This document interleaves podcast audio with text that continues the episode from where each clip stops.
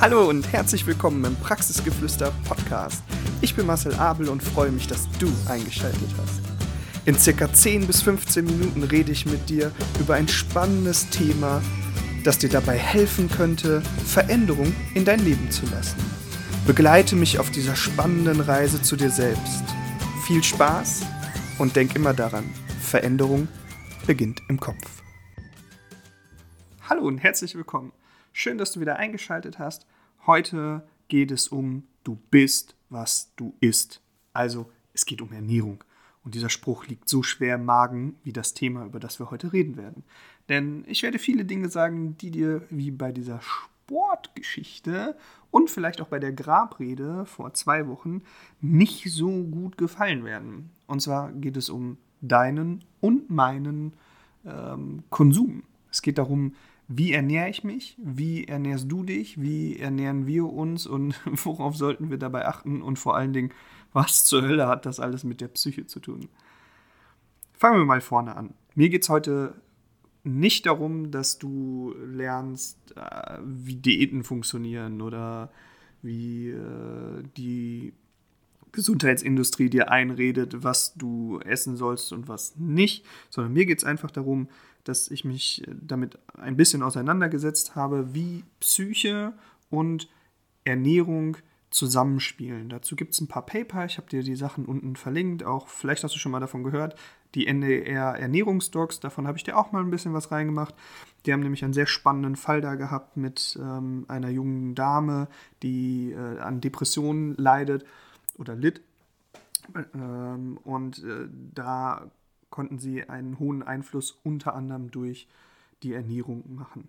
Für mich ist ganz wichtig, dass du deine Ernährung vielleicht umstellst oder dass du anders isst, ersetzt auf keinen Fall eine Psychotherapie oder äh, in irgendeiner Form, Form eine medizinische Begleitung. Solltest du das Gefühl haben, eine Depression oder irgendeine andere psychische Erkrankung oder Störung zu haben. Aber genug von dem Trübsal, kommen wir mal jetzt zum knackigen Thema. Und zwar geht es vor allen Dingen in diesen ganzen Forschungsbereichen darum, dass man versuchen sollte, so wenig wie möglich Zucker zu sich zu nehmen. Und mit Zucker meint natürlich kohlenhydrathaltige ähm, Speisen oder beziehungsweise kurzkettige Kohlenhydrate. Mhm für, für diese ganzen ähm, Untersuchungen waren mehrere Sachen wichtig. Und zwar eine Sache war, wie ist deine Darmflora? Das heißt, wie sind die Bakterien in deinem Darm und wie setzen die gewisse Sachen um? Da gab es eine Studie von äh, Frau Professorin Dr. Camilla, äh, jetzt möchte ich nichts Falsches sagen, ähm, Frau Dr. Camilla Jauch Kara heißt die gute Dame. Und die hat sich äh, mit der Zuführung von ähm, probiotischem Joghurt ähm, und der Auswirkungen auf die, ähm, auf die psychische Gesundheit bei Depressionen und anderen psychischen Störungen äh, konzentriert. Und die Ernährungsdocs haben sich hauptsächlich mit ähm, äh, Zuckerverzicht oder zuckerarme Ernährung und äh, den Zusammenhang von äh, leichter, gesunder Kost, Obst, äh, Rohkost, sehr viele ähm, auch Joghurt, Käseprodukte, ähm, anstatt von sehr kalorienhaltige, fettige Produkte. So. So viel erstmal äh, zum Kenntnisstand. Das heißt, für dich ist jetzt Folgendes wichtig. Als erstes, um überhaupt mal einen Überblick zu bekommen, könntest du für dich anfangen und sagen, ich zeichne erstmal auf, was esse ich überhaupt den ganzen Tag. Und da ist ganz wichtig, dass du ehrlich zu dir bist, aber das weißt du ja schon, du folgst ja meinem Podcast. Mm. Und konkret, dass du mal aufzeichnest, was isst du denn den ganzen Tag? Oder wenn du sagst, eigentlich esse ich so gut wie gar nichts, dass du auch das aufschreibst. Denn nicht essen ist genauso schwierig wie zu viel essen, das falsche Essen oder vielleicht sogar zur falschen Zeit essen. Und mit falscher Zeit meint jetzt nicht äh, hier dieses, man darf abends nichts mehr essen, Geschichte oder sonst irgendwas, sondern einfach die Abstände, in denen man dann isst. Also mm, ich kenne das manchmal selber aus einem stressigen Arbeitstag. Äh, vergisst man dann irgendwann das Mittagessen oder hat keine Zeit dafür oder nimmt sich die Zeit nicht dafür. Und dann isst man abends einfach die doppelte oder dreifache Menge, weil irgendwie der Körper sagt, ich brauche das jetzt. In Wirklichkeit braucht er das aber gar nicht, sondern er hätte die Steps dazwischen gebraucht. Also, du schreibst erstmal auf, was isst du den ganzen Tag. Das machst du für eine, vielleicht für zwei Wochen, weil manchmal gibt es da ja Unterschiede. Manche haben A- und B-Wochen oder vielleicht hast du ja auch ähm, Wechselschicht. Ja, Conti-Schicht oder sowas. Dann ist das ein bisschen schwieriger. Dann musst du es vielleicht sogar über drei Wochen machen, weil Frühschicht, äh, Mittagsschicht und Spätschicht oder Nachtschicht unterschiedliche Anforderungen an deinen Körper haben. Wenn du jetzt aufgeschrieben hast, was du äh, so über diese zwei, drei Wochen gegessen hast, dann versuchst du für dich erstmal so eine Grobanalyse zu machen. Waren das eher fettige Kohlenhydrate oder kohlenhydratige kohlenhydratartige Speisen, hast viel Zucker, Süßigkeiten und dazu schwindeln bringt überhaupt nichts. Also wenn du da jetzt abends dir eine Tüte Chips reinknallst und schreibst sie nicht mehr auf, weil du zu faul bist oder weil du sagst, ah, das schreibe ich mal lieber nicht auf, das macht's äh, nicht besser. Also dich selber anlügen bringt halt nichts und nur dich lügst du quasi an. Also ich sehe das nicht, sei denn du schickst mir deinen, deinen Bericht zu und dann können wir da gerne gemeinsam mal drüber gucken. Aber so prinzipiell lügst du dich nur selber an. Und dann fängst du an, Sachen wegzulassen, die du prinzipiell nicht brauchst. Zum Beispiel zuckerhaltige Getränke, Cola oder Cola-ähnliche Getränke, ähm, irgendwelche Zitronensprudelsachen. Ähm, vielleicht, wenn du sagst, also was trinke ich gar nicht, aber du trinkst Tee und machst da zwei, drei Löffel Zucker rein, dann könntest du zum Beispiel probieren, ähm, ab jetzt jeden Tag, den du Tee trinkst, entweder einen Löffel weniger Zucker reinzumachen und das dann halt über einen Zeitraum von ein, zwei Wochen, bis du gar keinen Zucker mehr in deinem Tee oder Kaffee trinkst. Oder wenn du sagst, sowas mache ich auch nicht, trink halt viel Fruchtsäfte, dann könntest du probieren, dass du diese Fruchtsäfte reduzierst, dass du sagst, ich trinke nur noch morgens oder nur noch abends einen Fruchtsaft. Also mir geht es nicht darum, dass du gar keinen Fruchtsaft mehr trinken sollst oder sonst irgendwas, sondern dass du einfach die Menge an ähm, zusätzlich zugeführten Zucker einfach reduzierst.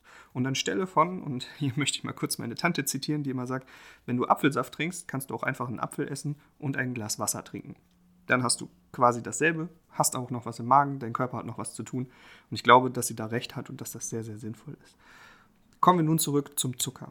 Warum ist es so wichtig, Zucker zu reduzieren? Vielleicht kennst du das, dieses Fresskoma, gerade so, wenn man eine üppige Mittagspause gemacht hat, so einen schönen Dönerteller, ja, schön Fleisch, Pommes, Mayo, das ganze Fett trieft darin und du knallst dir das rein oder eine schöne Portion Spaghetti mit Bolognese oder Spaghetti mit Sahnesoße oder sowas.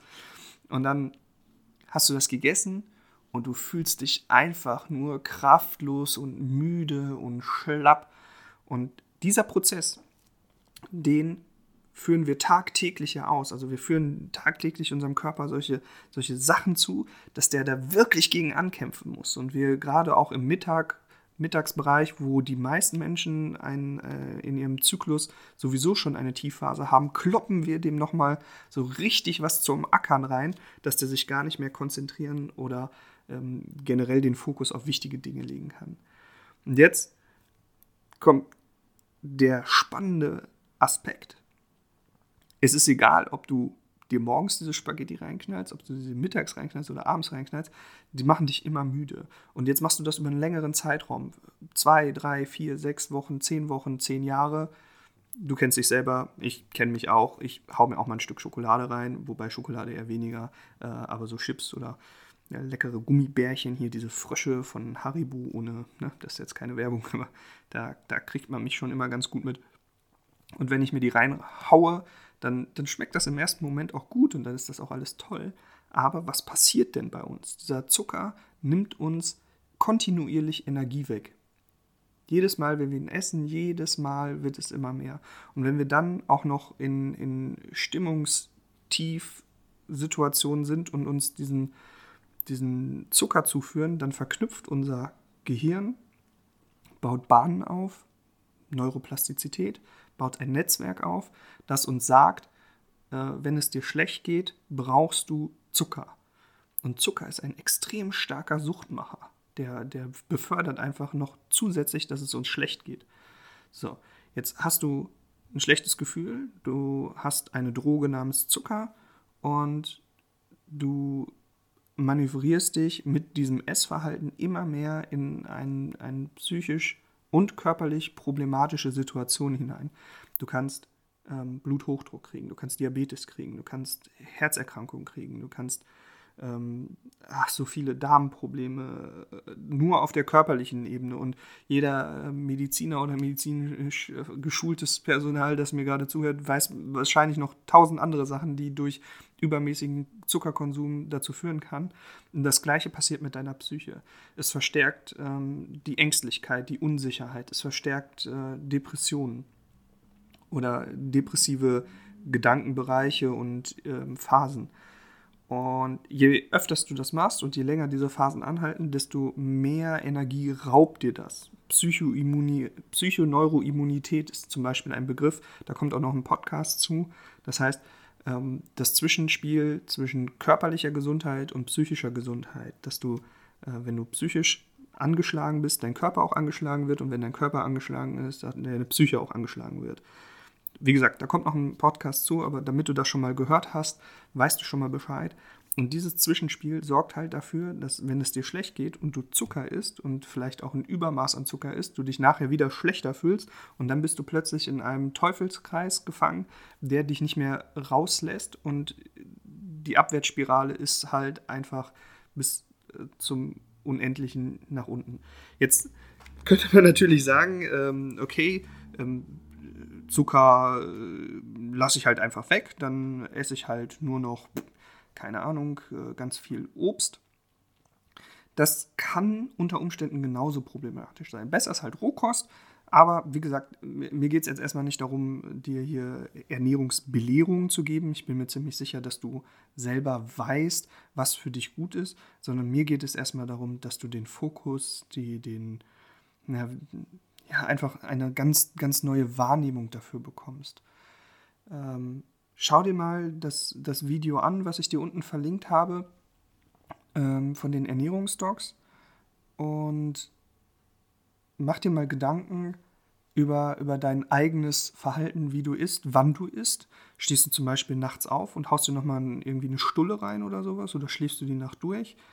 Hm, und überleg mal, wie du dich dabei fühlst. Ich werde mit Sicherheit noch einen zweiten Podcast zur Ernährung machen, weil das ein unfassbar wichtiges Thema ist. Gerade, gerade im Bereich psychischer Störungen. Ich arbeite selber in, in meiner Praxisarbeit damit ganz häufig, dass ich Leuten sage, okay, hier Sport hatten wir ja im letzten Podcast und auch Ernährung und Entspannung. Diese drei Sachen sind für mich zu einer Psychotherapie und vielleicht sogar zu einer medikamentösen Behandlung unfassbar wichtig, weil eine gute und gesunde Ernährung und was das jetzt im Einzelnen bedeutet, muss man für jede Person und ne, du weißt das genauso gut wie ich, äh, entscheiden. Also nicht jede, jeder Ernährungsweg und jede ähm, Ernährungsumstellung ist auch für jeden was. Zum Beispiel mache ich intermittierendes Fasten, das heißt, ich frühstücke morgens nicht, sondern esse erst zum Mittag und äh, esse quasi zwischen 13 und äh, 21 Uhr und das war's. Dann gibt es nichts mehr. Und damit fahre ich eigentlich ganz gut. Ähm, in der Corona-Zeit ist mir aufgefallen, dass ich wieder deutlich mehr Süßigkeiten gegessen habe, dass ich deutlich mehr äh, ja, schlapper, antriebsloser war. Und als mir das aufgefallen ist, habe ich das geändert, habe weniger Süßkram gegessen, habe wieder mehr Obst und Salat gegessen, habe wieder angefangen mit Sport und mir geht es besser. Ich bin motivierter, ich habe mehr Lust, Dinge zu tun. Einfach nur erstmal jetzt so grob, um in diese Thematik einzusteigen, damit das für dich schon mal ja, so gesetzt ist, dass du schon mal weißt, okay, Ernährung könnte ein Thema für mich sein wenn du dazu Fragen hast, schreib mir die in die Kommentare. Schreib mir einfach und dann können wir gucken, äh, wie wir da was machen können. Wenn du einen coolen Ernährungsplan hast, wo du sagst, ah, daran halte ich mich und das hat mir gut getan. Zum Beispiel ähm, gibt es auch Leute, die sagen, oh, morgens ohne Frühstück geht es einfach nicht, weil mein Körper braucht Energie. Da esse ich immer Joghurt mit Früchten. Dann finde ich das auch ziemlich cool. Oder ich hau mir morgens einen Smoothie rein und so weiter. Dann schick mir diesen Plan oder diese Ideen, die du hast, auch. Dann kann ich das nämlich für mich mal ausprobieren. Vielleicht gibt es da etwas, was ich noch übersehen habe oder an dem ich selber auch wachsen kann. Und dann machen wir das so wie mit dem Sport. Ich probiere die ganzen Sachen aus und wenn mir davon irgendwas gut tut, dann stelle ich euch das zur Verfügung und wenn ich merke, das ist nichts für mich, schreibe ich das auch dabei und dann, ähm, dann könnt ihr selber mal ausprobieren und testen, was für euch cool ist und was nicht. Und das könnt ihr alles in euer Erfolgsjournal reinschreiben. Ist das nicht super? Also, bis dahin, ich wünsche euch einen herrlichen Freitag, ein herrliches Wochenende. Wir hören uns. Ciao, ciao.